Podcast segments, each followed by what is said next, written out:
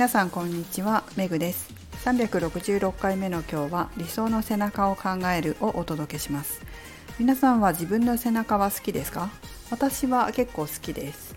動画に撮ったりすることがありますがその時自分の背中を見るとまあいい形してるんじゃないかなというふうにいつも思っています。私が育てた育てたというかねあのトレーニングを見てきた生徒さんたちもボディメイキングをしっかりやる方っていうのはすごく背中が変わってすっきりしてスタイル良くなられる方も多いです。ところで皆さん理想の背中今日のテーマになりますけど理想の背中については考えたことありますでしょうか？結構あのどういう体になりたいですか？って聞いても分かりませんっていう人が多いんですよね。あまりこう自分のなりたい体型っていうのを考えていらっしゃらない方が多いのかなというふうに思いますがやっぱりイメージしないとそういうふうにはならないので一番最初に大事なことはどんな背中まあ背中だけじゃなくて体型っていうふうに言ってもいいのかもしれませんけどもどんな理想の体型どんな理想の背中になりたいのか具体的にイメージする必要があります。イメージできないことというのは現実化しません。やっぱり作れませんのでまずはイメージすることから是非始めてもらいたいなと思います。といっても背中どこを指すかというと背中の上の方もあるし真ん中の方もあるし下の方もあります。それから側部まあ横ですかね。背中の横の方もあれば背骨の近くもありますよね。どこら辺がどうなりたいか具体的に是非イメージしてもらいたいなと思います。で自分の背中ってなかなか見れないと思うんですよ。私みたいに時々動画に撮って、まあ、配信するなんてことがあれば背中を撮影することもありますし、まあ、トレーニングの生徒さんであれば私が動画で撮ってお見せするということもありますが一般の方っていうのはなかなか自分の背中見ないですよね。ただ他人の背中を見てこうなりたくないなって思うこともあると思うんですよ。例えば背中の上の方が丸まっていて肩甲骨の上に脂肪が乗ってるとかそれからブラジャーから肉がはみ出していてその肉が T シャツの上から透けるとか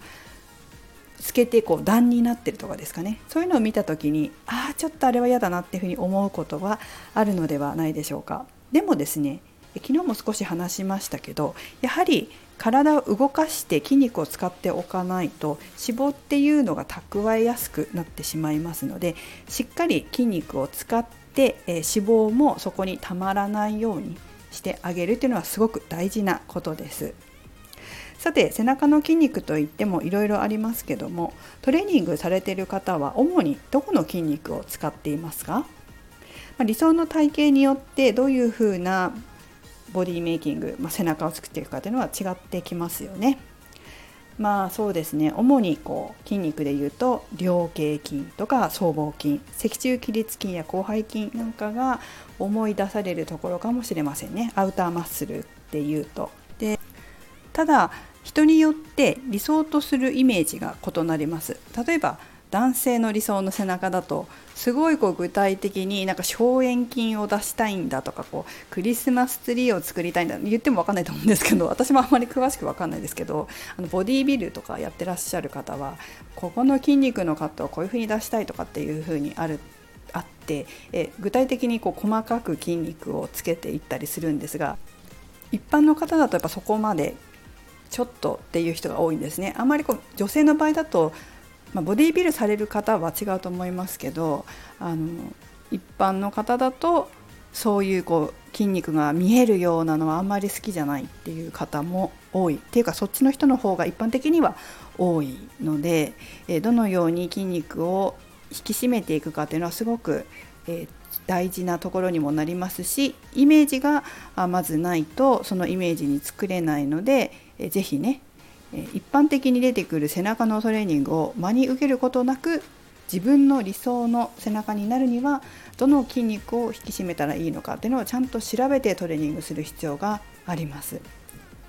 例えば世間的にはね脊柱起立筋、まあ、背骨の周りの筋肉を鍛えて美しい背中を作りましょうという方もいらっしゃるんですよ。でも私は実は脊柱起立筋をほとんどっていうか全然鍛えないんですよ。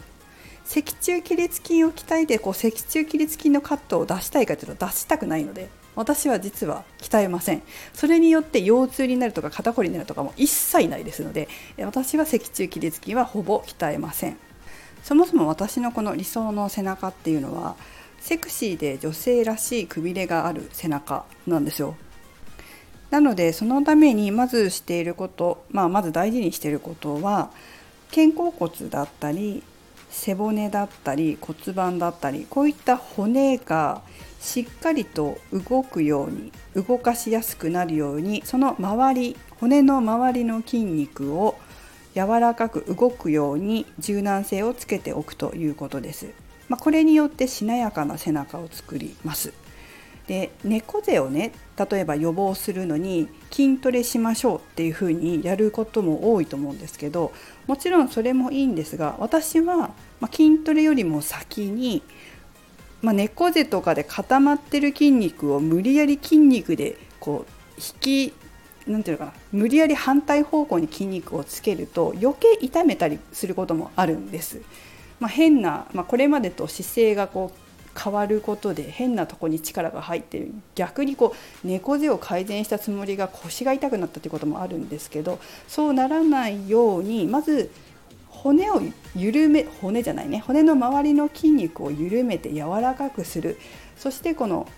動かなくなっている例えば肩甲骨硬くなって動かなくなってその猫背の状態でもうキープされちゃってるその肩甲骨を動くようにして柔らかく動くようにしてあげるっていうことがまず一番大事だと思いますしそうなるとその変な筋トレしなくても意外と姿勢良くなってきたりするんです。まあ、全身やらなきゃいけないけどその代わりでも筋トレするだけが猫背の予防でも腰痛の予防でもないし改善でもないっていうのはあんまりこう一般的に言われてないっていうかその結構その表立って何て言うのかな言う人テレビ出たりとかで言う人が結構その筋トレ系の先生が多いからかトレーニングで猫背を改善させようとする人が多いんだけども、まあ、それはちょっと表立っての人が多くて裏っていうかねあのしっかりこうなんていうの理学療法士系の人だったりとか私たちみたいなあのマニアックな人たちっていうのはトレーニングだけするわけじゃないんですよ。そういう人もいるわけ。でその緩めるとか柔軟性をつけるとかあの骨の可動性を良くするとかそういったことからやるっていう人もいるんだよっていうことをちょっと頭に入れておいてもらいたいのと実はそっちの方が安全性が高くて、えー、無理に筋肉つけないから筋トレさせないからうんと痛みたりとか痛めたりとかすることもないんだよっていうのもちょっと知っといてもらえたら私は嬉しいなというふうに思います。まあ、ちょっと話があの変わっちゃったんですけどちょっと話を元に戻して、まあ、こんな感じで骨がしなやかに動くようにさせます私はまずね。そしてトレーニングは私は主に広背筋と腹横筋を引き締めることをメインにします。そしてそのために前鋸筋という脇の筋肉を使ったりしますそれから両頸筋とか僧帽筋は、えーと、固めない程度に使います固めない程度に、ま補助的に使ったりもするしちょっと凝ってるな肩凝って動かしたいなっていう時はトレーニングしたりもしますが、え固めないように使います。あんまりそこをメインでトレーニングして綺麗な背中は作ろうということは私はないです。でえー、生徒さんとかもね背中のトレーニングしてもらったりしますけれども背中こう生徒さんの見ても、まあ、あんまりこう両頸筋とか僧帽筋とか使わない方が良さそうだなっていう人が結構多くて私が見た感じだとね。別にそこ使わなくても綺麗な背中になりそうだなとかどっちかっていうとそっちは緩めてた方がいいなとかっていうこともあるのであんまりトレーニング、まあ、する方もいます。する方もいるんだけれども目的によってちょっと目的とかその人の体型によって違ったりするので、えー、全部が全部その一般的に言われているような両頸筋のトレーニングとか僧帽筋のトレーニングがいいとは限らないよっていうことをちょっと今日は話したかった一つでもありますね。まあ、そんな感じで、えー、すけども私はどっちかというとこう背中の大きな広背筋それからお腹周りの腹横筋を引き締めて、えー、前鋸筋を使いつつ、えー、しっかりとウエスト周りを細くしながらも骨の可動性を良くして他の背中の筋肉は、うん、なていうの？固めない程度にしっかり動かしておくっていうこと私はやります。よく肩甲骨と肩甲骨の間に、えー、褐色細胞って痩せやすい細胞があるからそこ動かした方がいいよっていう人もいると思うんですけどそれはそれでいいと思うんですが固めないようにしないと今度こう何て言うのかな？胸張りすぎちゃうっていうこともあるのでそこは気をつけてやっていただけたらいいんじゃないかなと思います。私はあんまりこう固めるように両脚筋は固めて使わないようにしていますね。ということで長くなりましたけど皆さんもぜひ理想の背中を考えて、えー、イメージしてね。そしてその背中を作るためのトレーニングメニューは何がいいのかというのを考えて調べて自分でトレーニングをしてみてください。もちろんそういったことが面倒くさいという人は私みたいなトレーナーとかに頼んでメニュー作ってもらう体見てもらうというのが一番早いとは思います。ぜひ背中ねこの機会にやってみてください。ではみくでした。